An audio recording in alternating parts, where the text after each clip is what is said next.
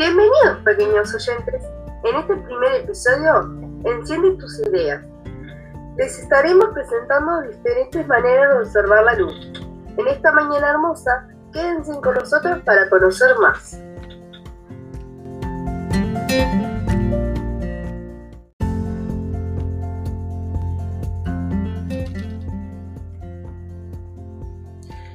Para quienes no nos conocen, somos el equipo Chancho. Estamos agradecidas por presentar en la radio de Carmela y Carmelo nuestra primera edición Enciende tus ideas. En esta ocasión, el programa será presentado por María Colombo y quien les habla, Valentina Entraña.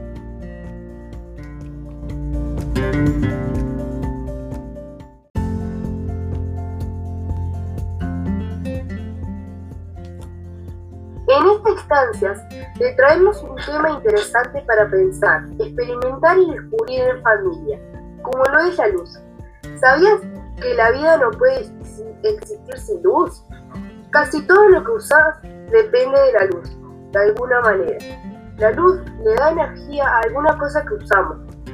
Sin luz no podías ver los hermosos colores del arco iris, una puesta del sol o la luna en el cielo nocturno, o incluso ver por dónde caminamos.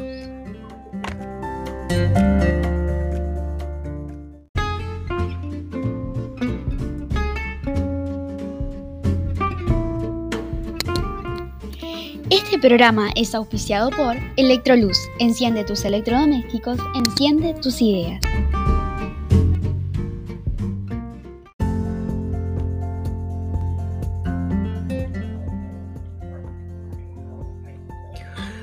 Buenos días a todos los oyentes. Hoy vamos a estar charlando con mi compañera acerca de la luz. Para vos, María, ¿qué sería la luz? Buenos días para ti también, Valentina. Qué alegría poder compartir esta mañana con ustedes. Muy buena tu pregunta.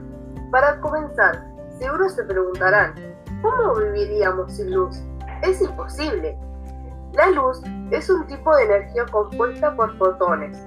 Los fotones son la unidad más pequeña de la luz. Y por ejemplo, ¿la luz se puede encontrar en todas partes? Sí, claro. La luz la podemos encontrar en cuerpos luminosos. Ahora bien, ustedes se preguntarán, ¿qué son los cuerpos luminosos? Son los que tienen una luz propia, por ejemplo, la estrella, como lo es el Sol. Una pregunta que me surge así. ¿Los cuerpos luminosos son los únicos que hay? No, no, también existen los, los llamados cuerpos iluminados. Son aquellos que se reflejan la luz. Por ejemplo, tenemos los cuerpos transparentes, opacos y translúcidos.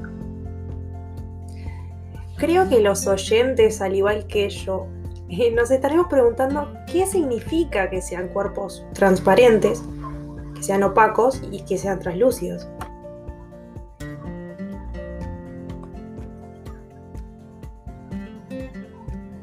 Bueno, cuando hablamos de cuerpos transparentes, nos referimos a la luz que atraviesa un objeto. Por ejemplo, si tomamos un vaso de agua y alumbramos con una linterna, la luz, se ve reflejada sobre él.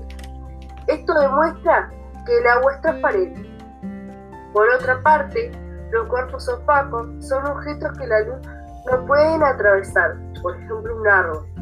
Para finalizar, tenemos los cuerpos translúcidos, que son aquellos en los que la luz atraviesa de manera parcial, por ejemplo una bolsa de plástico.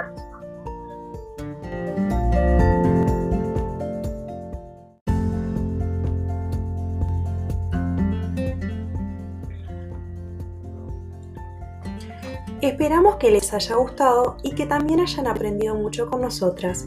No se pierdan el próximo episodio para conocer más sobre la luz.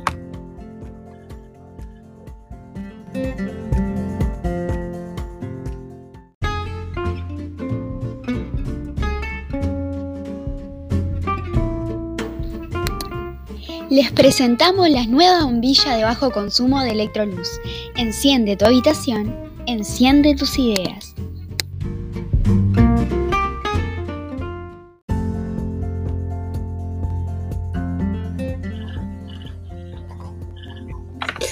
Nos despedimos.